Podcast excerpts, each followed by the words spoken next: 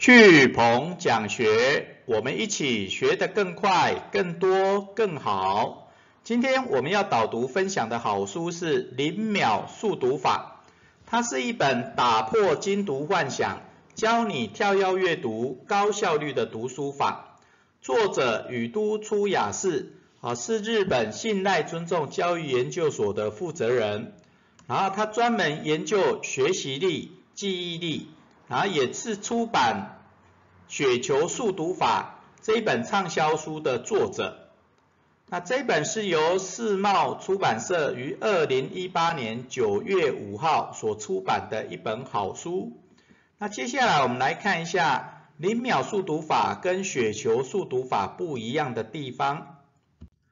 首先，我们一样会用一页九公流的方式来为大家导读这一本好书。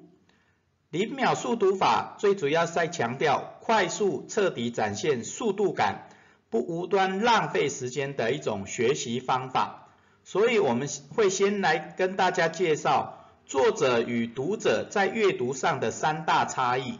然后会介绍这一本书很强调的四种零秒的学习方法，包含能够马上得到答案的零秒解答。然后能够了解自己现况跟目标差距的零秒测验，然后它最重要的是零秒阅读法，好，零秒阅读法。然后接下来我们也会介绍到如何马上进入阅读环境的零秒力读，OK？所以零秒速读法它包含了零秒解答、零秒阅读、零秒测验跟零秒力读，哦，这四个重点。好，接下来我们先从前言。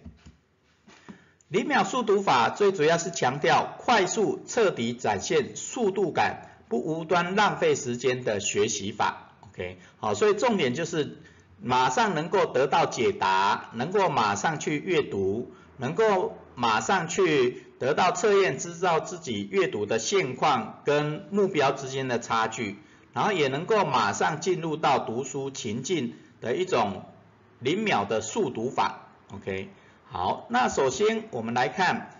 一般作者跟读者在阅读写作上的三大差异，OK，好，因为透过了解作者跟读者的差异之所在，哦，你就能够进入零秒速读的情境，OK，那他首先讲到这三大差异就是作者与读者在资料库上的差异。OK，好，因为作者写书跟读者读书，他每个人个人的资料库，也就个人的知识、经验跟记忆，其实是不一样的。OK，所以你在阅读跟写作的时候，都就会有它的差异。所以你能不能读得快、读得多、读得好，就在于你的资料库，啊，也就是你的知识、经验跟记忆跟作者有没有什么差距。OK，好，这是第一种差异。第二个是在阅读的时候，你的写作的思考的逻辑跟读书的逻辑，它的差异哦是是不一样的，OK，啊，因为我们的思考的逻思考的方式是比较跳跃性的思考，OK，好，但是你学习或读书的时候读的是按照顺序有逻逻辑上的差异，OK，好，所以你的思考是跳跃性的，然后你的逻辑是顺序性的，好，所以这也会造成阅读的差异，OK。那第三个是文章内容跟大脑理解结构的差异，好，也就一般我们的文章内容，作者在写的时候会用一一条线的方式，好，一行一行写，然后让你理解。但是我们的大脑的思考是属于网状的，网状的思考，好，所以所以你读的时候是线状的，一条线。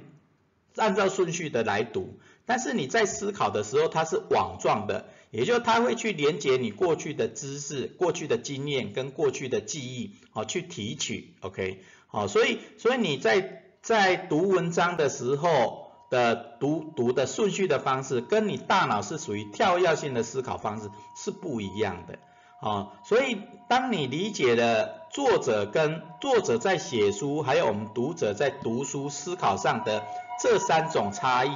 以后，也就资料库的差异、思考的差异跟内容跟大脑结构的差异以后，这本书有有分享一个读书的方法，叫跳跃式阅读。好，跳跃式阅读，好，也就跳过思考的时间，然后跳过试图理解的时间。那也就是说，你在读的时候，只要先看你能够理解的，好，比较不不需要思考的。那你这种跳跃式阅读，读多了以后，其实就像雪球速读法讲的，你透过大量反复的阅读，好，高速大量反复的阅读，然后读你熟悉的，读你懂的，啊，比较不要思考的，那累积多了以后，你的资料库就会比较多，那你的。的思考就会去连接你过去的知识、经验跟记忆，那你就越能够去理解。，OK，好，这是他讲的跳跃式阅读的方式，OK，好，那了解阅读的三大差异，资料库、思考跟大脑结构的差异以后，接下来我们看书本上介绍的四种零秒，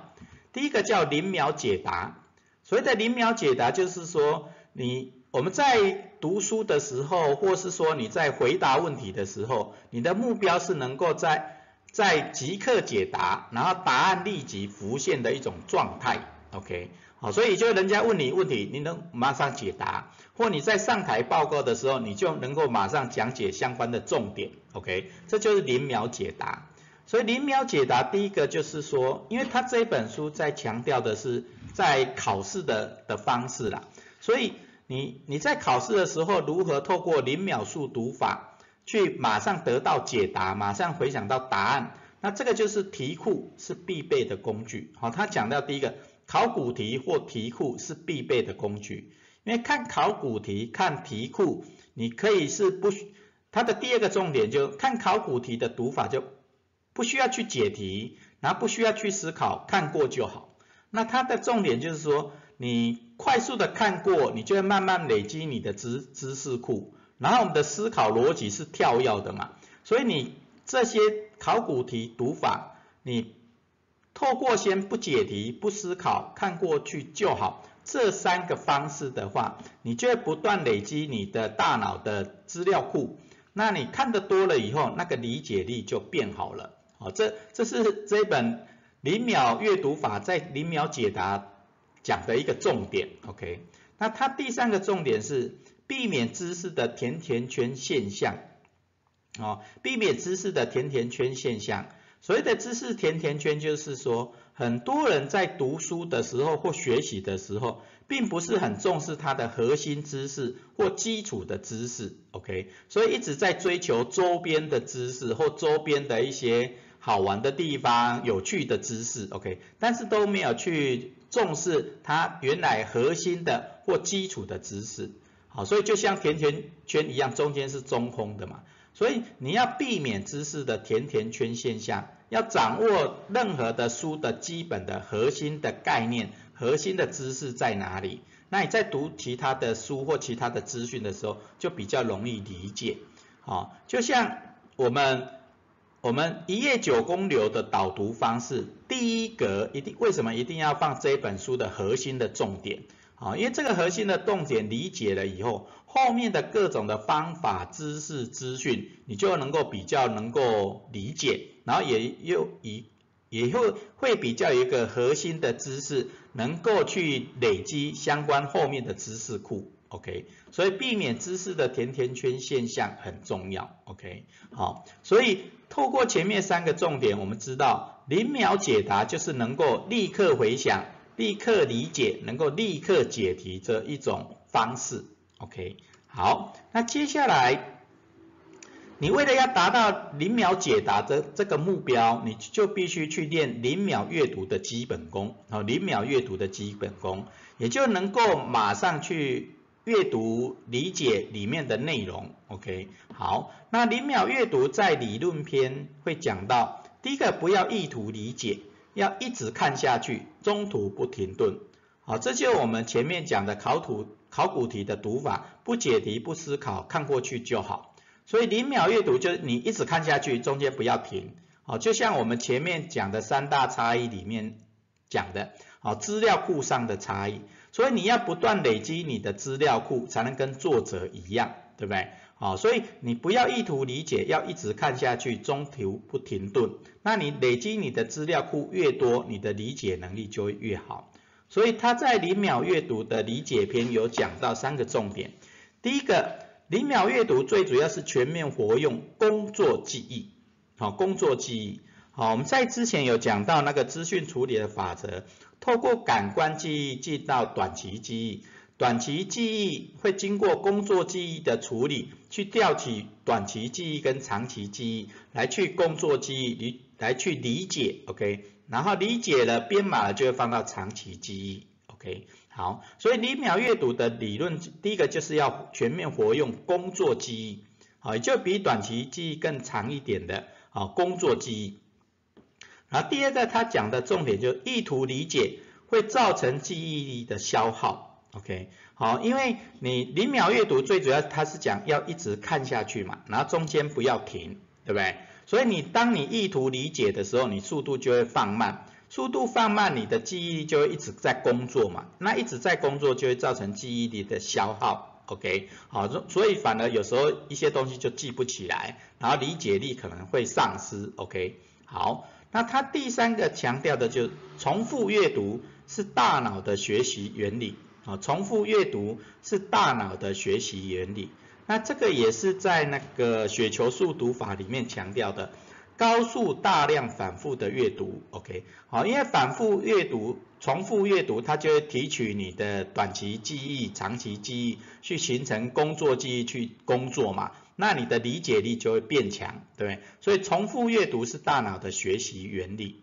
好，所以零秒阅读的理论篇，第一个就全面活用工作记忆，然后你如果试图的去理解，会造成记忆力的损耗，然后重复阅读是大脑的学习原理，好，所以很重要，重复阅读。好，那零秒阅读有四个重点，好，四个重点，好，因为它为了要一直看下去，中间不停，所以你要先借由调整难易度来避免卡顿，好，卡关。啊，或停顿，OK，所以借由调整难易度，也就你当然是由浅入深嘛，由简单到困难的，好，慢慢慢调整它的难易度，OK，那你的杂学资料库越多，你就越能够看懂越来越难的书，OK，好，第二个是试着用限定时间的方式来读书，好，试着用限定方的时。试验定时间的方式来读书，其实就是要提升专注力嘛。好，所以不管你是用番茄时钟法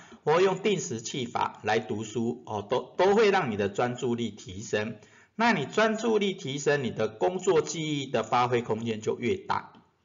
好，第三个是每天全部的范围要循环读一遍。好，零秒阅读的重点，好，除了从从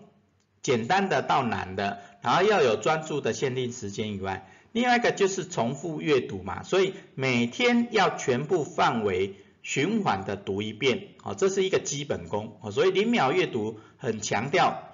全部范围，好，每天的全部范围要循环读一遍，好，这是最大的基本功。那第四个是用玩拼图的方式来读书，好，玩拼图的方式来读书，那这个就是我们在前面讲阅读的差异嘛，对不对？好，我们的大脑其实是跳跃式思考的，好，但是你的读书是顺序式的，对不对？所以我们读书其其其实是不用顺序式的去读，你用跳跃式的阅读，用玩拼图的方式来阅读，对不对？那大脑因为它是跳跃性思考，它会把你大脑的网状结构累积的知识库资料，去把它重整连结，去理解，对不对？啊，所以用拼玩拼图的方式，跳跃式的阅读来读书，啊，这也是零秒阅读的重点，啊，因为它的重点零秒阅读就你你要能够马上呃不停顿的一直看下去的读书方法，OK，好，那你知道零秒解答的目标，然后透过零秒阅读去累积练功，那接下来你要测验，那你到底学了多少，对不对？好，那你知道你的现况，你才知道你要从哪里再去调整。所以零秒测验最主要是，他有讲到一个关一个公式还不错，阅读其实是看见跟回想，对不对？好，你阅读是看嘛，对不对？那看的过程中，它就会不断的去调取你的资料库，你大脑的杂学资料库，对，就是去回想。所以你回想的杂学资料库，你懂得越多，你就越能够理解，对不对？所以看了去回想，然后就会去测验你到底之前读的有没有读进去，累积的知识库多不多？那你累积的知识库、杂学资料库越多，啊，你读的就越容易理解。OK，好，那当你知道阅读等于看见加回想这个公式以后，后面的重点就不难了。啊，第一个快速确认读书效果。好，零秒测验是要快速确认你读书的效果、学习的效果好不好，对不对？啊，第二个零秒测验，透过测验提取你过去的记忆，它透过测验。就会有回馈，对不对？那有回馈，你就知道你的现况跟目标的差距在哪里，那你就知道怎么去调整，那你的学习就会进步。那第三个重点就是现况与目标的差距可以激发努力读书的欲望，OK？也就是你你想要读书的目标是什么？学习的目标是什么？那跟你现况之间的差距，你如果知道的话。你知道这样的差距的话，就会激发你努力读书的欲望。OK，好，所以测验的目的就是在这里，好，了解你跟目标的差距。那在零秒速读法里面，就是在讲你零秒解答是目标嘛，你能够马上回答答案，能够马上上台发表你所想要讲的东西，那这个是目标，零秒解答是目标。那零秒测验就是看你目标跟你现况之间的差距。对不对？好，那知道你的差距，你就会知道你要怎么去调整改善，就会激发你读书的欲望。OK，好，那接下来你知道你的目标是什么，然后你透过测验知道你的现况跟目标的差距，然后你就要透过零秒阅读去练功嘛，对不对？那你要透过零秒阅读去练功，那你就要马上能够进入读书的状态嘛。所以它第四个零零秒就是零秒力读。哦，能够马上进入读书的情境，对不对？好，所以他这里有讲一个重点，就是要先降低读书的前置时间跟准备时间。OK，很多人因为都没有办法马上进入读书的状态嘛，啊，例如说一般人就是划手机啦，然后看网络啦，啊，然后东摸摸西摸摸，然后最后才开始读书，对不对？所以你要如何建立读书前的仪式，对不对？然后读书能够马上进入读书的状态，那他其实讲的就是说要降低读书的前置跟准备时间，那尽量降到零秒嘛，也就是你能够马上进入读书的状态，哦，学习的状态，哦，所以他讲的第一个重点就计划的重点，读书计划的重点在于降低门槛。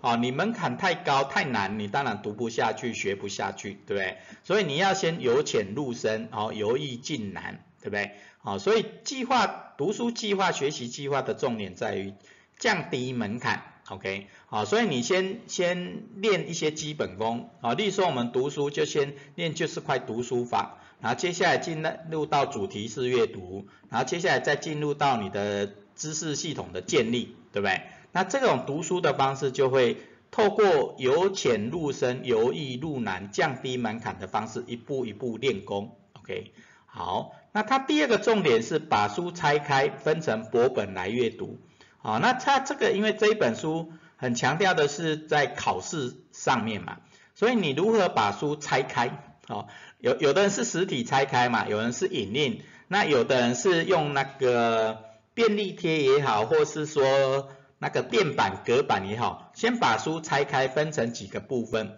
那一次读一点点，一次读一点点，好，例如说两百两百多页的书，你可以一次读三十页，好，那就大概分七七天，一个礼拜就可以读完一本，对不对？好，那你如果是